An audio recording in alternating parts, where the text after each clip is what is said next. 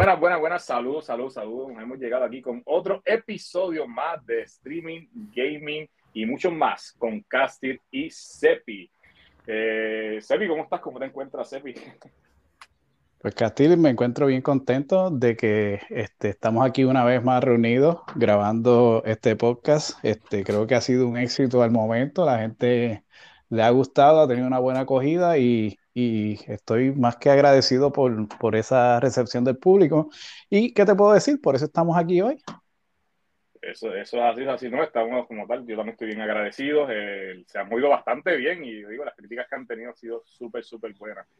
Eh, por lo menos yo hoy me encuentro muy, muy, muy contento, ya que tenemos un invitado muy especial, de verdad, para mí, desde que comencé el streaming eh, hace dos años atrás, eh, conocí a esta excelente y gran persona que, que de, eh, internacional para mí, porque es mexicano, o que eso si, si no hubiera sido por, por, por, el streaming jamás lo hubiera conocido y esa es la realidad, so que este mundo crea, este mundo de streaming crea amistades y, y esto es uno de una, una, amistad que yo conocí. Aquí tenemos a Tul Free, tenemos por aquí, Tul, ¿cómo estás? ¿Cómo te encuentras?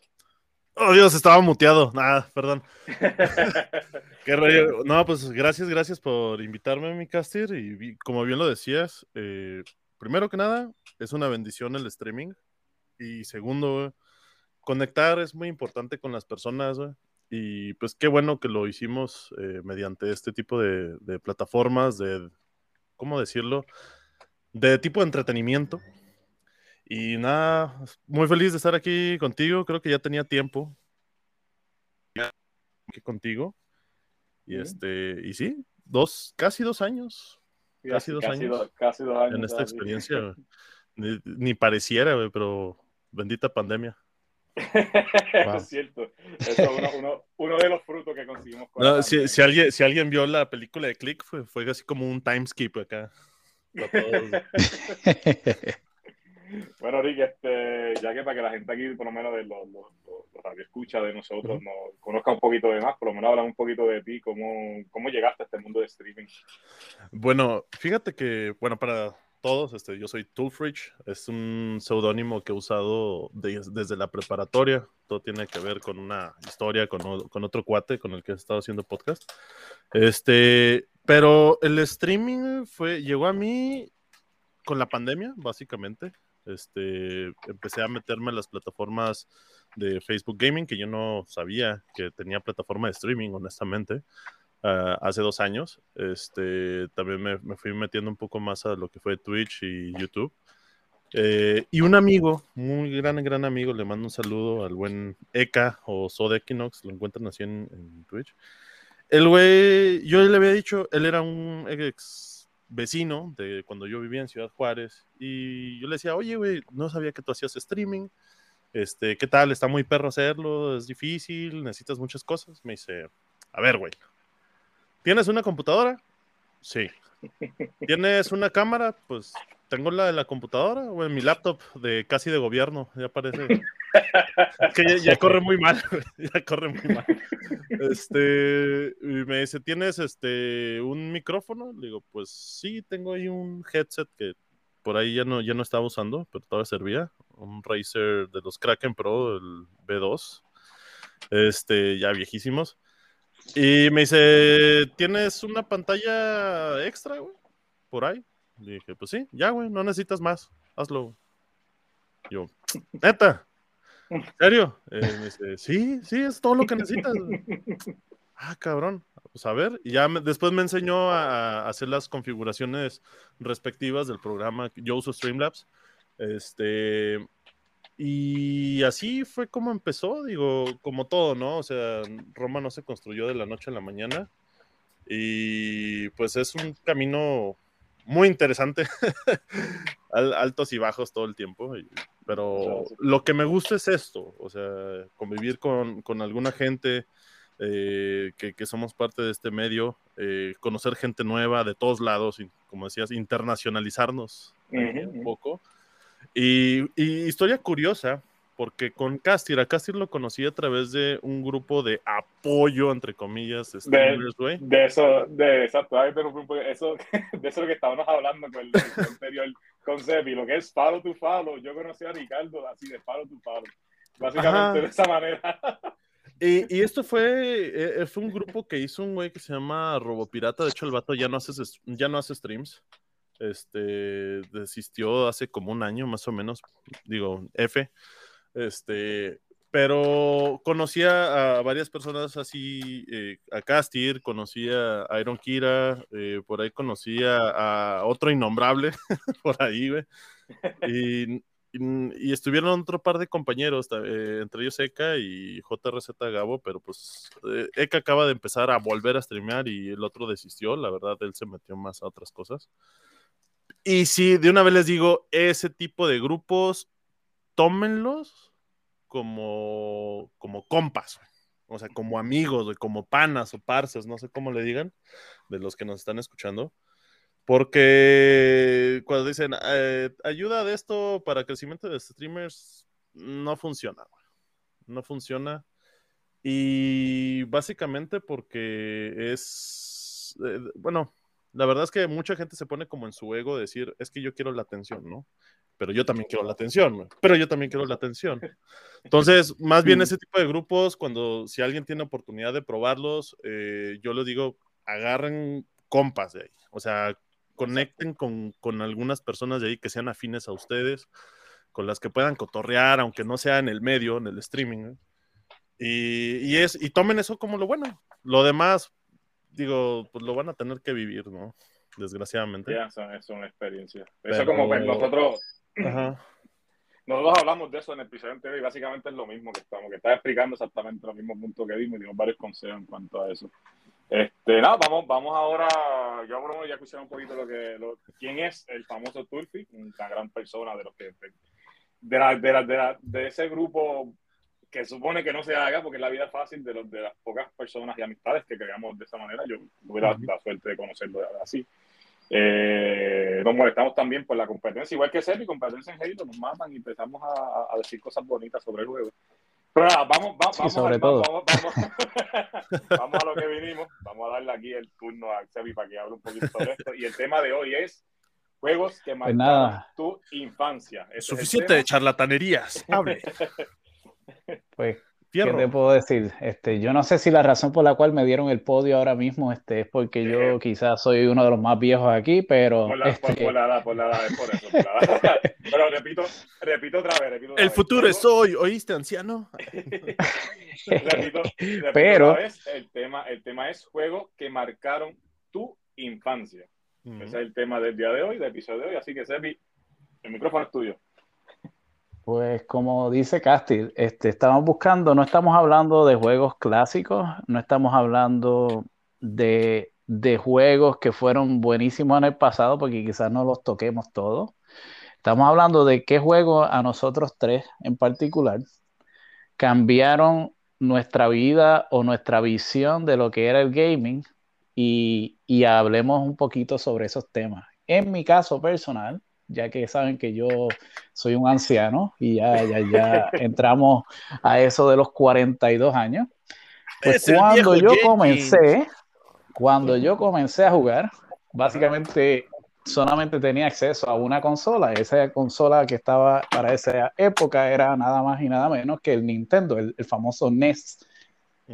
Y yo era, yo era jugador para esa época, yo tenía siete años cuando este, mis padres me compraron el NES de Navidad. Yo jugaba baloncesto, el deporte del baloncesto, y me encantaban los deportes. Mi mamá, como parte de regalo, el NES venía con un juego que se llama Super Mario Bros. y Dog Hunt. El paquete traía la pistola, pero sin embargo no es Mario Bros. y no es Dog Hunt el que, el que cambia mi mentalidad sobre el gaming, sino el juego de Double Dribble.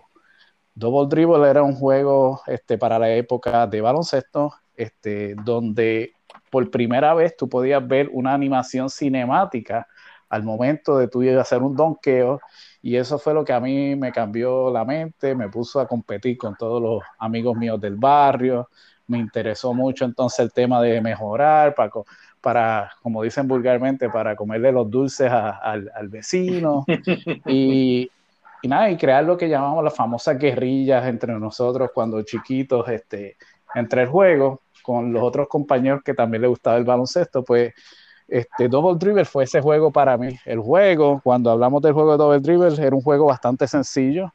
Es el primer juego que tú puedes ver la pantalla completa de la cancha de baloncesto. Puedes ver también un poco más de detalle en los jugadores, aunque eran bastante sencillos. Si tú buscas la imagen en Google o empiezas a buscar un poquito hacia atrás, vas a ver que no se compara jamás a lo que ves ahora, comparado a esos NBA 2K, whatever pero en ese instante era lo más moderno en cuanto a gráfica. Y no solamente era eso, era el sonido. Ahí fue el primer juego donde incluyen el chillido que se hace con los, con los zapatos de, la, de jugar baloncesto en la cancha. Ese, ese chillido que tú haces en el tabloncillo, se escucha. Se escucha también el paso, se escucha cuando falla un donqueo. A veces tú ibas a, a donkear la bola, salía la animación, pero si tú no soltabas el botón en el momento correcto, la bola fallaba y hacía chocaba en el canasto y salía disparada hacia arriba como si hubiese fallado el tiro, que ese era otro concepto que, que era bien interesante para la época o para mí. Solamente también cada vez que...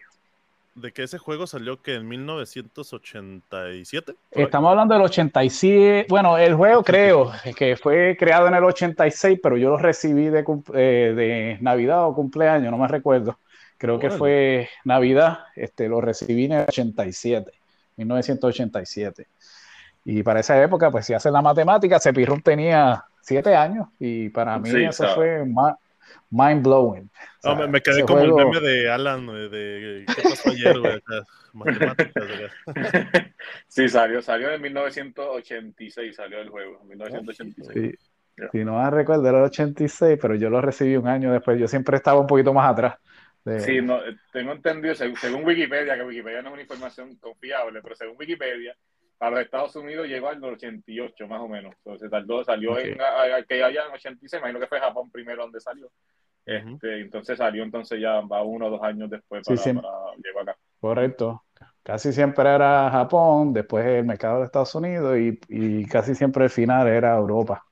Era para esa época. Era que se hacían los releases. Y, la TAM. Eh, y, ya tú sabes, después el resto, el resto de, del fondo. Tengan Pero básicamente, sí, básicamente ese fue el primer juego que, que literalmente yo le dediqué horas muertas detrás de, de, lo que llamamos el, el control en, Puerto Rico, el mando para mucha gente en Latinoamérica. Y, y realmente fue uno de los jueguitos donde yo empecé a tener un interés genuino por lo que son los videojuegos. Cuando digo genuino es que me, interesaba, yo quería llegar de la escuela directo a jugar. ¿Por qué? Porque quería, quería mejorar y, creo ese, ese, esa también ese sentido de competencia en, en videojuegos, eh, gracias a que era pues deporte, iba relacionado al deporte que yo hacía para la época.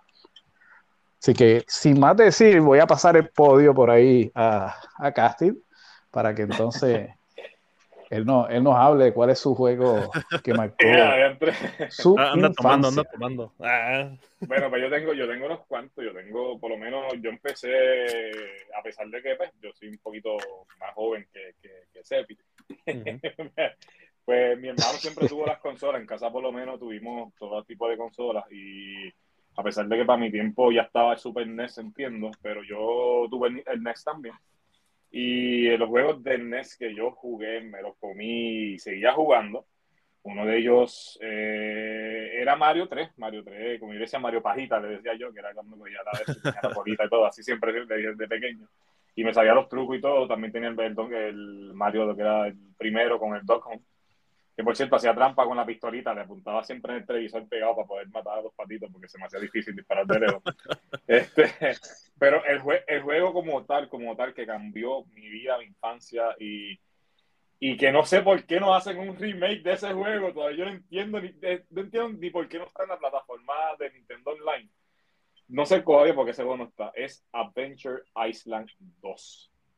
Ese juego a mí, me encantó. Ese juego, tú eres un cavernícola con un básicamente una bojita blanca eh, y te trepabas en, dino, en dinosaurios, o sea, te vas en dinosaurios, te tirabas fuego, podías volar con, con el, aerodáctil. Ah, este, cuál, ok. Era buenísimo.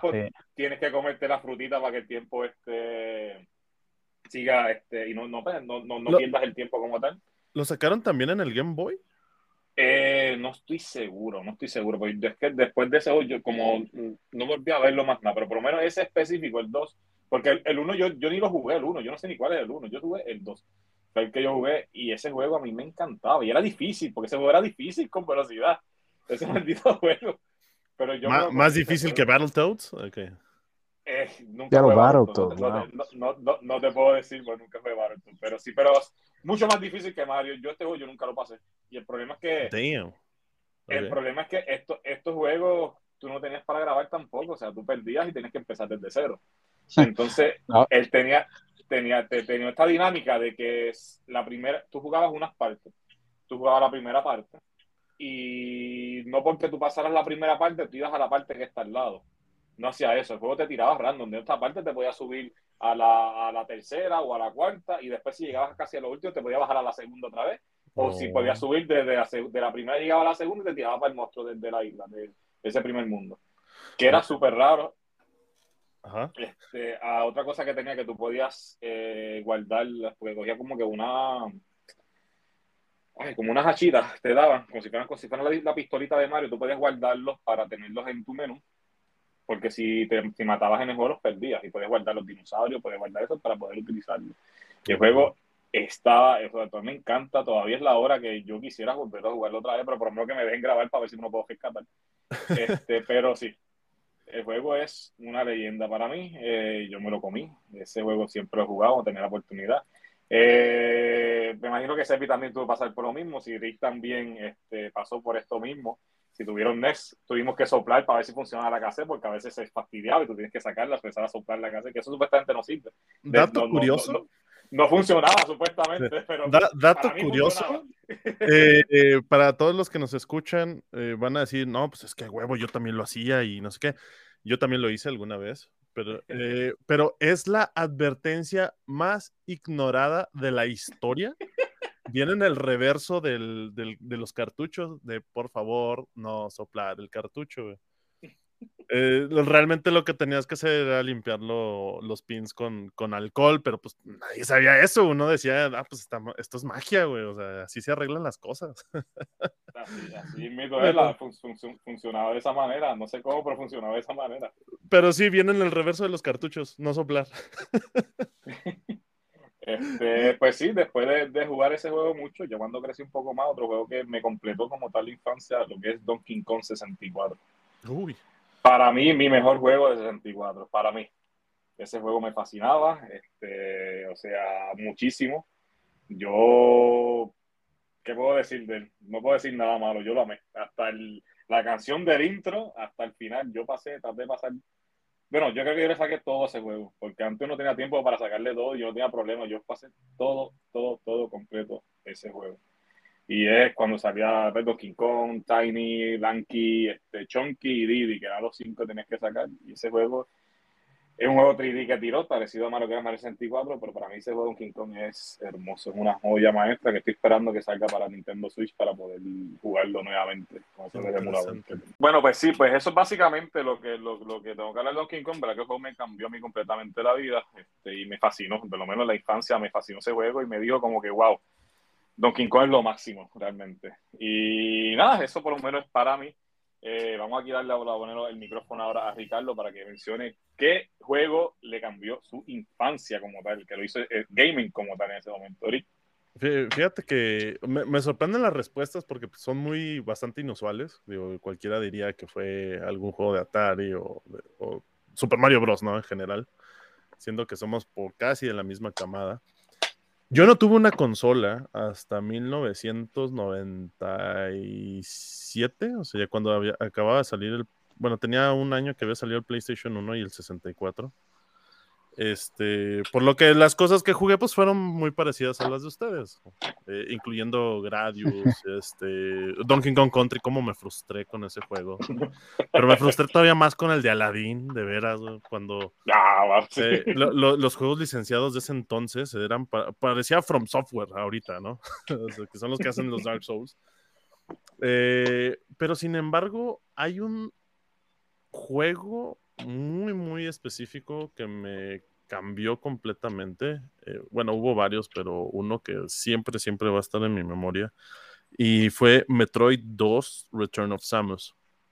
Eh, yo ya Oh, había my jugado eh, Metroid antes, eh, ya había jugado Metroid Prime, y de hecho esto ya fue hasta la secundaria, o sea, ni siquiera fue cuando, cuando era chavo. Cuando era chavo sí jugaba muchos tipos de juegos, jugaba Mario Bros, jugaba Double Dragon, eh, jugaba Mario Kart, eh, y todos los juegos del 64 también, pero no hubo uno que me, que, me marcara tanto como Metroid 2, este, simple y sencillamente porque me ayudó a superar este, una situación, un duelo.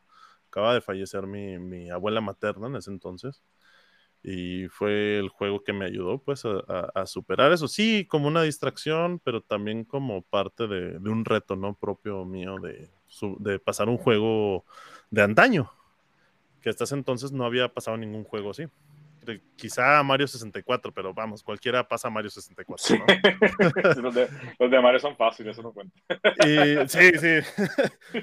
Eh, yo soy pésimo con los juegos de plataforma, ¿no? En general.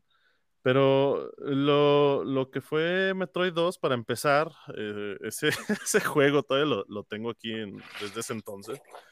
Y un, cha- un chavo en la secundaria me lo ofreció. Eh, me dijo, oye, güey, te vendo este cassette. Estaba, está todo borroso del- de la portada. Entonces, pues yo no sabía.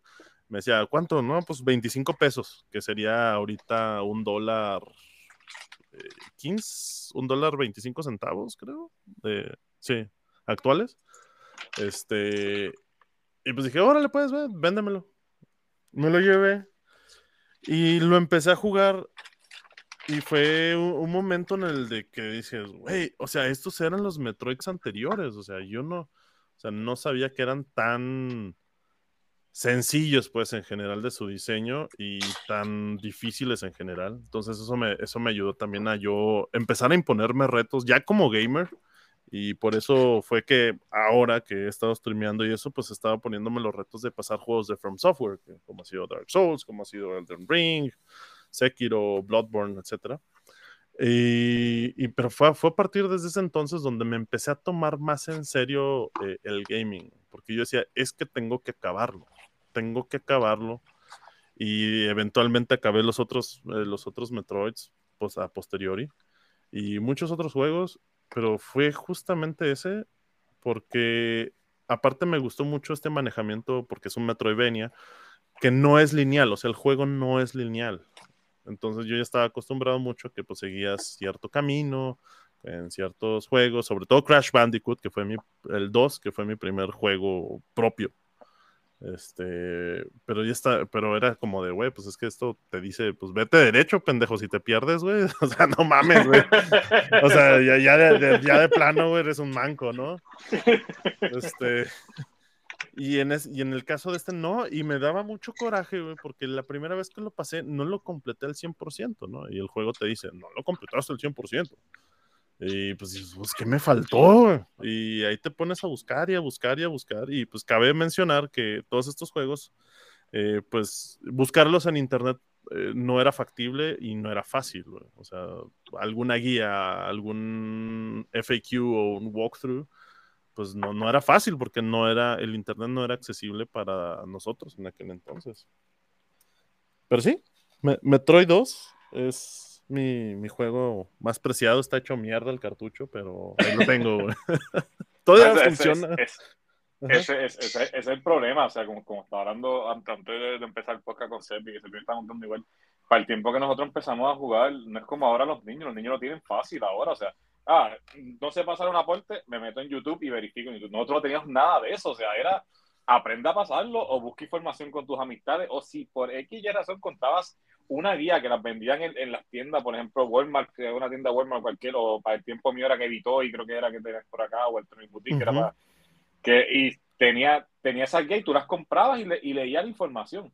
Sí, Pero- y, y todas esas salían, no salían a la semana ni al día, o No, como ahora, ¿no? O sea, salían cada mes, algunas cada bimestre. ¿no? Y, y- y eran caras también, eso que no eran baratas para decir tú comprabas y tú O tenías que tener una suscripción exclusiva, por ejemplo, hablando de Nintendo Power, por ejemplo.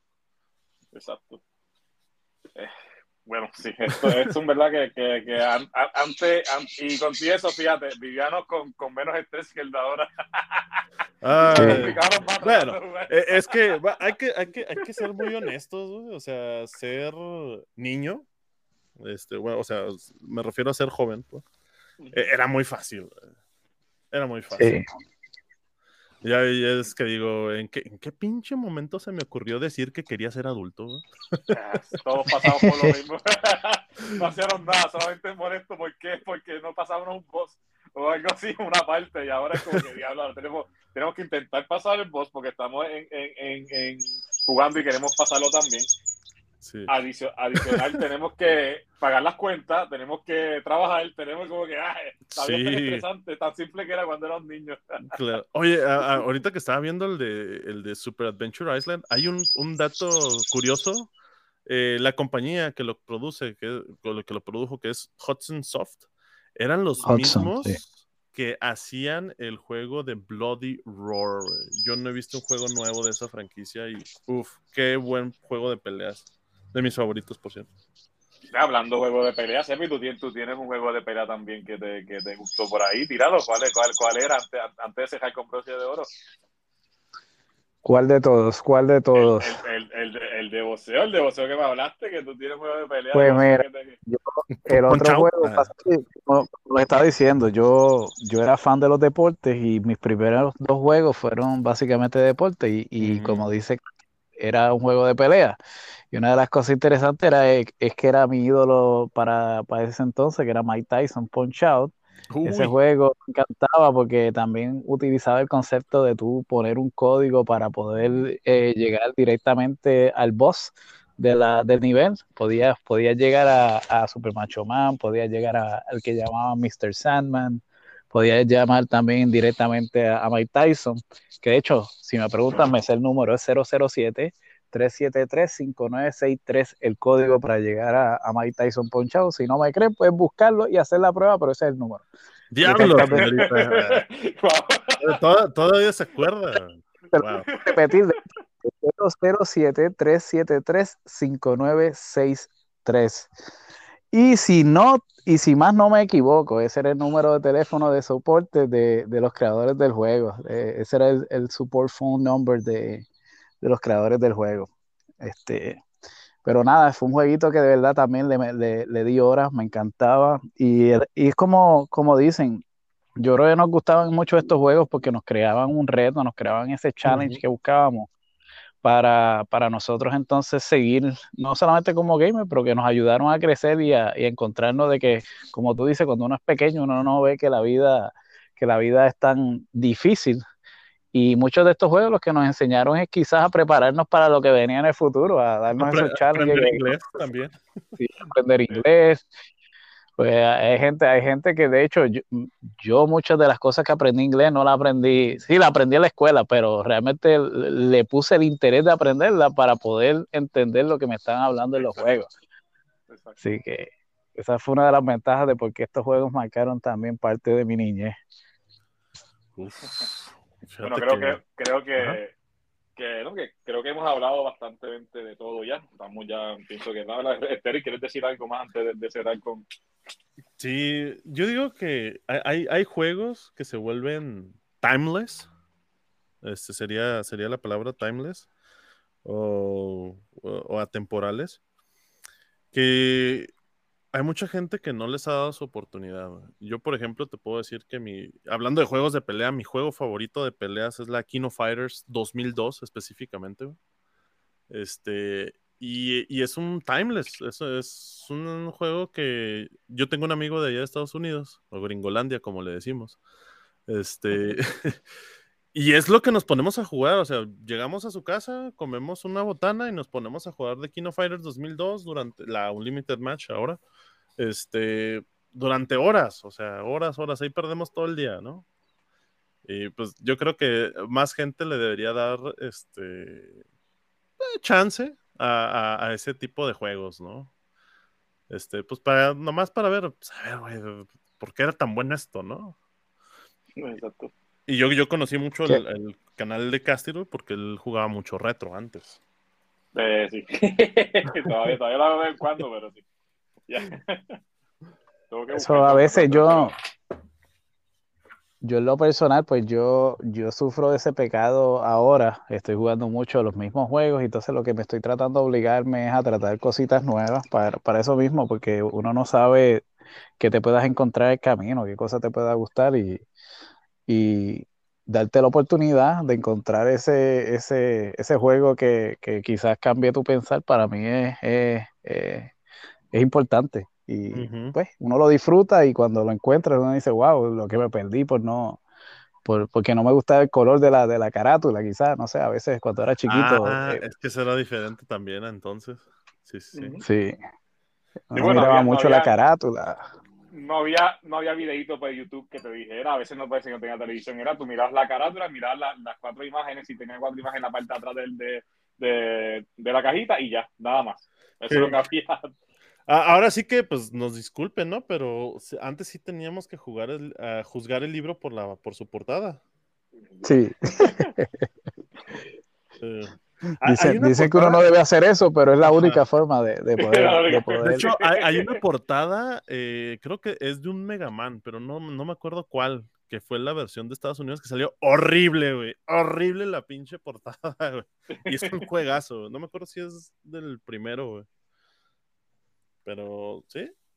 Eh, exactamente, o sea, no tenías forma de saber. Lo comprabas y si no te gustaba, pues te chingaste. Pero, te echabas tú, porque Per- no había perdiste el dinero, de- sí. Exacto. Pero en, en ese caso perdió el dinero, pues los papás perdieron el dinero, pero Bueno, sí.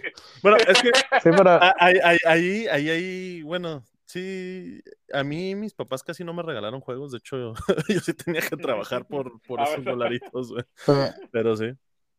En mi caso personal, a mí solamente me regalaban ya en Navidad, Día de los Reyes y en mi día de cumpleaños. Entonces, si yo perdí esa Mm. oportunidad y no me gustó el juego, me, la, me, me lambí Te- por, por seis meses este, te el, el mismo, te el mismo que juego. te tenía que gustar o tenías que jugarlo sí o sí, pero no tenías de otra. Era como que Sí. esto es lo que cogiste, esto, esto es lo que tienes. Es lo que hay, niño. Ya. Bueno, bueno, nada, Ahora- este, esto, esto creo que, ¿verdad? Que ha sido todo. Este, Rick, este, ¿dónde te podemos encontrar? ¿En qué plataforma te podemos encontrar para seguir aquí con Broche de? Ah, claro, muchas gracias por el sponsorship. Ah, Este, me pueden encontrar en Facebook como Toolfridge, así nada más, eh, búsquenlo. Obviamente les va a salir mi perfil personal, pero también está la, la página de gaming, este, de Facebook Gaming como Toolfridge. Este, y en Twitch me pueden encontrar como Toolfridge90, T-U-L-F-R-I-C-H. Este, pues ahí estamos, ahí echamos algo de cotorreo, me van a escuchar gritar a lo pendejo, güey, quejarme de todo. y, y- pero curiosamente es lo que le gusta a la gente, güey. Eh, Se me hace raro, güey, pero, pero sí. pero gra- gracias por este espacio, mi hermano. Gracias, gracias. Este, Sepi, a ti, Sepi, ¿cómo- ¿dónde te podemos conseguir? Pues a mí me consiguen en la página de Facebook como Sepirum PR y en Twitch me consigues como Sepirum y también me consigues en Instagram como Sepirum y en YouTube La Cava de Sepirum. Ahí, muy bien, muy bien. Y yo soy Castil Gaming a través de la plataforma de Facebook, Castil Gaming igual con la plataforma de Twitch. So, nada, esto fue eh, streaming, gaming y mucho más con Castil y Sepi y con el gran invitado eh, Rick. Gracias por, por, por, por estar aquí con nosotros. Espero que no sea la última. No, claro que no. gracias, gra- gracias por este espacio. Y nada, este es el episodio número 3. So, bye bye. Cuídense. Chido. Chao. Jeez.